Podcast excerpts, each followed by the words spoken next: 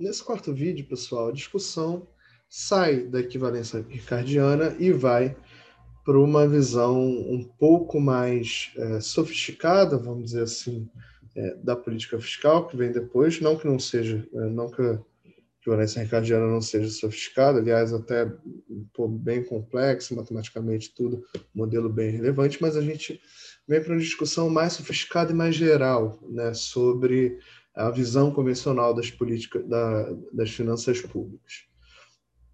Como vocês viram lá no texto do professor Francisco Lopreato, é, existe ao longo do tempo uma convergência né, em torno de três questões fundamentais que vão vir já depois da abordagem novo clássica, com é, notas, vamos dizer assim, já mais novo keynesianos em relação a como as coisas efetivamente funcionam no mundo real.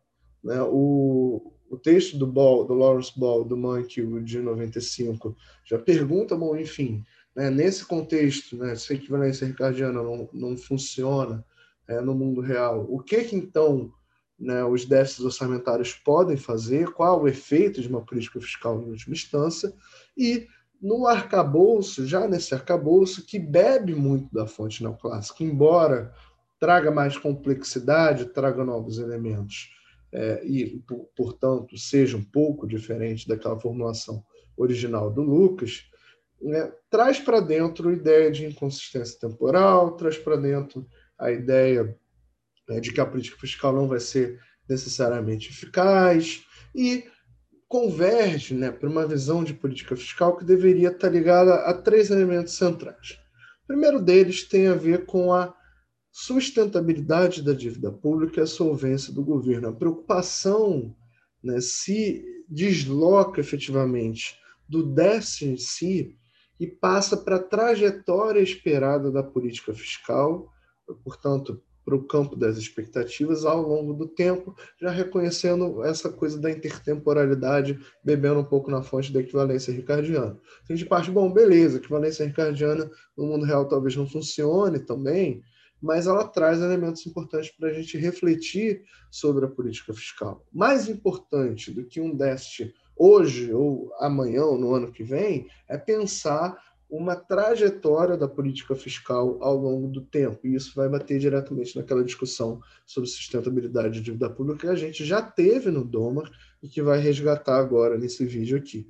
Um segundo elemento, que também tem muito a ver com essa tradição é, novo clássica tem a ver com a credibilidade da política fiscal, mas da política econômica em geral. Né? A interação entre a política fiscal e monetária, a questão do problema de inconsistência temporal, que a gente já falou um pouco, quando a gente está falando de políticas discricionárias, e a necessidade de regra para garantir a credibilidade das políticas ou a própria reputação é, do policymaker, vão ser um elemento chave para compreender essa visão mais convencional das finanças públicas. E, por fim, né, bebendo nessa ideia da necessidade de regras, a gente entra em todo um campo de definição de regras fiscais para o controle das contas públicas.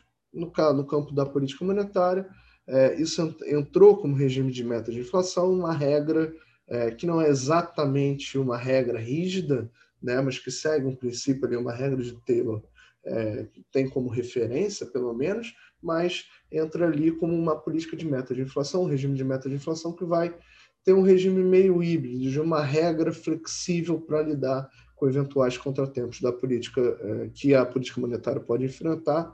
E no caso da política fiscal também a ideia é que você tenha regras que possam constranger a ação discricionária dos formuladores de política e que fixe a política fiscal como uma âncora para a expectativa dos agentes. Aí entra meta de resultado primário, é, meta de endividamento, é, algum tipo de regra de ouro. A gente vai discutir essas regras fiscais com detalhe na segunda parte do curso. Aqui eu só vou apresentar um embasamento teórico mais geral é, que essas regras podem ter. Né? Aqui no Brasil, todo mundo já ouviu, todo mundo está ciente, que a gente tem uma das regras fiscais mais draconianas, mais rígidas, que é a regra do teto de gasto, é, que nenhum outro país experimentou algum tipo de regra desse tipo. Né? Então, é, para a gente ver também que essa discussão teórica que a gente está tendo aqui no curso não é uma discussão estéril, ela foi aplicada na prática, ela está no dia a dia é, das discussões de política econômica aqui no nosso, é, no nosso país.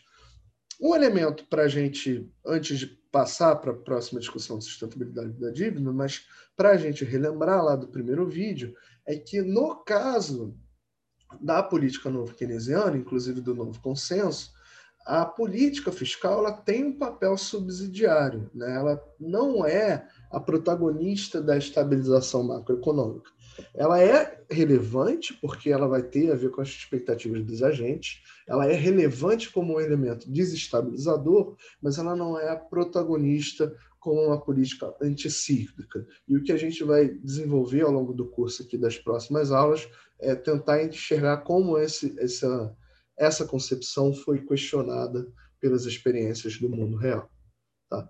É, historicamente, né, vocês vão lembrar que eu já falei isso lá desde a aula 2 e tudo, volta, volta isso vai reaparecer ao longo do, do curso. Mas os economistas vão associar a expansão da dívida pública a um possível fardo, né, um possível aumento de impostos futuro para ter que lidar com o serviço da dívida em expansão. E é nesse sentido em que é, as políticas, as finanças públicas sadias, uma política fiscal de orçamento equilibrado, uma política fiscal sadia, acaba se transmutando no que seria uma política é, fiscal sustentável em finanças públicas sustentáveis, usando essa expressão. Né? Porque o conceito de déficit ele vai refletir um desempenho fiscal realizado, que já aconteceu. Né? É uma fotografia, efetivamente, de um fluxo que ocorreu durante determinado período, mas ele não dá tantas indicações sobre o percurso fiscal provável no futuro. Por exemplo, ano passado a gente teve, ano passado a gente ainda está vivendo a pandemia, mas ano passado a gente teve que lidar com a primeira onda da pandemia de Covid-19. Óbvio que nesse momento a atividade despencou, a arrecadação despencou, é, o Estado teve que gastar mais, o Estado, por exemplo, teve que pagar um auxílio emergencial. Se você olhar o déficit no, no ano passado, essa galera da doutrina das finanças sadias vai olhar, Jesus, que horror, que é, que, que é isso? O que está acontecendo? Mas, obviamente, essa fotografia ela tem um contexto e ela não diz nada sobre o percurso fiscal provável no futuro. O que vai dizer isso vão ser os policymakers. Né? E aí o que, que acontece? A discussão passa a enfocar essa política fiscal, essa trajetória da política fiscal passa a enfocar a questão da sustentabilidade da, da dívida pública, que ela sim seria capaz de sinalizar a trajetória fiscal futura para os agentes. Ela seria capaz de informar os agentes sobre a real condição de solvência do setor público. Se o setor público vai ser capaz de pagar as contas dele, vai ser capaz de pagar a dívida pública. Né? E aí a dinâmica da dívida pública vai depender de vários elementos, o, o nosso seminário da, da semana que vem, estou gravando isso na quarta-feira, né, o nosso seminário da semana que vem vai justamente tentar detalhar um pouco que elementos são esses. Eu vou passar aqui rapidamente por isso, para a gente poder fazer essa discussão ao vivo em sala. Tá? Então, a dinâmica da dívida pública vai depender do resultado primário, gasto menos tributação, dentro do gasto, dentro do gasto, gasto, transferência do governo no setor privado, por aí vai variações patrimoniais, né? privatiza, não privatiza, quais ativos que o governo tem, o serviço da dívida, que vai ser influenciado pela taxa de câmbio, pela taxa de juros é, doméstica, pela taxa de juros internacional, e o próprio estoque da dívida, a relação dívida-PIB é, que, que existe né, no, no atual momento. É, o endividamento de um governo ele vai ser considerado sustentável se ele satisfizer o valor presente da restrição orçamentária, isso é uma condição de solvência, né, sem uma correção maior no futuro, a qual poderia não ser factível, poderia ser indesejável, seja por razões políticas, seja por razões é, econômicas. Então, a ideia é que é, eu não vou precisar ter um aumento do fardo da dívida no futuro, porque isso é inviável politicamente, ou seja, ou porque isso pode gerar distorções econômicas. Eu vou colocar aqui uma expressão é, que é dada pelo, pela dívida PIB, relação dívida PIB dada pelo desenho, ela vai evoluir conforme a seguinte equação. É, o déficit primário, né, ela vai aumentar se o déficit primário aumentar, vai diminuir se o superávit primário aumentar. Ela vai depender positivamente da taxa real de juros média que se espera pagar na dívida pública. Então, esse fator de capitalização aqui da dívida no meu período anterior ele vai ser relevante para determinar o quanto vai crescer essa relação ou não. Ela vai depender negativamente, vai ter uma relação inversa com a taxa de crescimento real do PIB. Se o PIB crescer é, mais rápido do que a taxa de juros, esse, essa expressão aqui vai tender a se reduzir, vai ser inferior a 1, e aí vai tender a reduzir né, é, o, o, fator de carregamento, vamos dizer assim, que a própria relação dívida-PIB no passado impõe para a dinâmica da dívida pública. Então, essas variáveis vão ser chaves para a gente entender a trajetória da dívida PIB e a trajetória da dívida líquida PIB vai ser estável se a taxa real de juros for inferior à taxa de crescimento do PIB. Tá? A gente vai explorar melhor cada um desses elementos na segunda parte do curso também. Então, eu vou definir o que, que é, é, o que, que é déficit, o que, que é esse Rzinho, o que, que entra nesse DT de um, de um modo assim, mais de contabilidade, vamos dizer assim, né, das finanças públicas, na segunda parte do curso, mas por hora o que a gente precisa entender é essa relação aqui. O pessoal do grupo E vai detalhar para a gente é, um pouco mais o que está por trás dessa equação. Mas para assegurar né, que a taxa de juros real seja inferior à taxa de crescimento do PIB, vamos lembrar lá do primeiro vídeo né, dessa, dessa aula, em que é, o comportamento da política fiscal, em última instância, vai ter uma relação com a taxa de juros. E aí é que entra a noção da necessidade de regras fiscais. As regras fiscais elas surgem para tentar constranger a ação do setor público de modo a manter uma trajetória da dívida do, é, líquida PIB que seja sustentável, que seja estável ao longo do tempo. Né? Até pegando aqui um trecho é, do livro do Lopreato, é, é, bem interessante assim a gente ver como que evolui esse pensamento. Eu vou ler aqui para vocês, tentar ser breve aqui, mas é um trecho que vale a pena reflexão. Tá?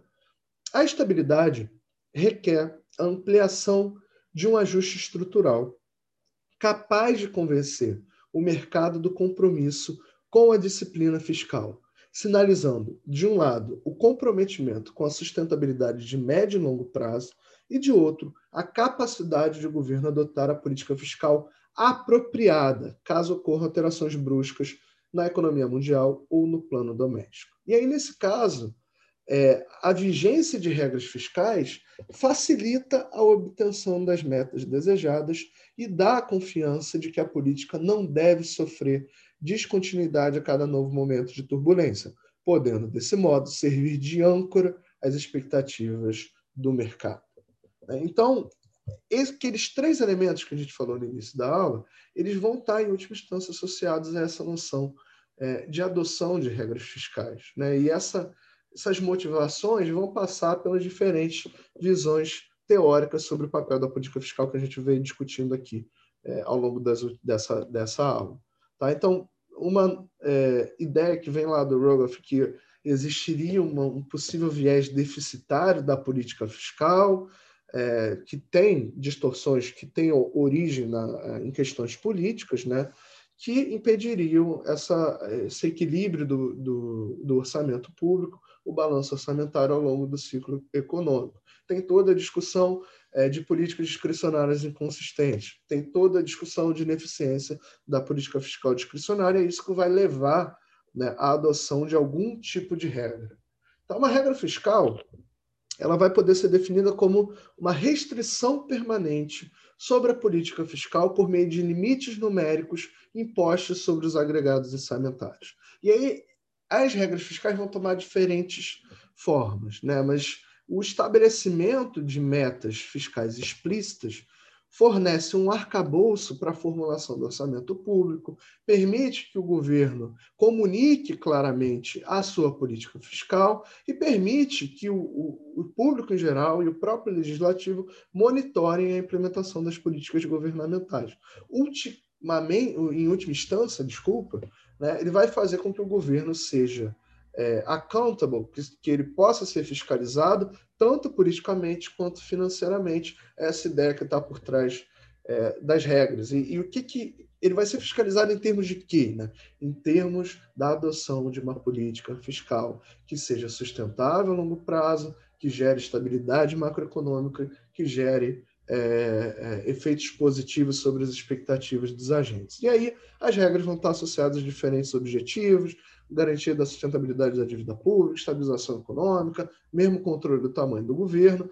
É, aqui tem alguns tipos de regra, a gente vai ver isso com muito detalhe quando a gente estiver falando da experiência brasileira na segunda parte do curso. Tá? Então, tem tipo de regra que vai é, pegar o balanço nominal, tem tipo, regras que vão focar o superávit primário, como a gente tem no Brasil, tem regras que vão pegar é, o, o, resultado primário ajustado ciclicamente, tem regras é, que seja ao, é, ao redor do ciclo, seja vários tipos de coisa, tem regras que têm a ver com a razão de dívida PIB, tem regras é, em termos da expansão das despesas, como nosso teto de gastos, e aí entram regras em termos de receita, de um, um teto para carga tributária, é, um piso para carga tributária, ou limites de gasto tributário, e por aí vai. Né? Tem todo tipo de sorte de regras fiscais que foram criadas ao, a, a partir dessa tradição, a partir dessa visão teórica informada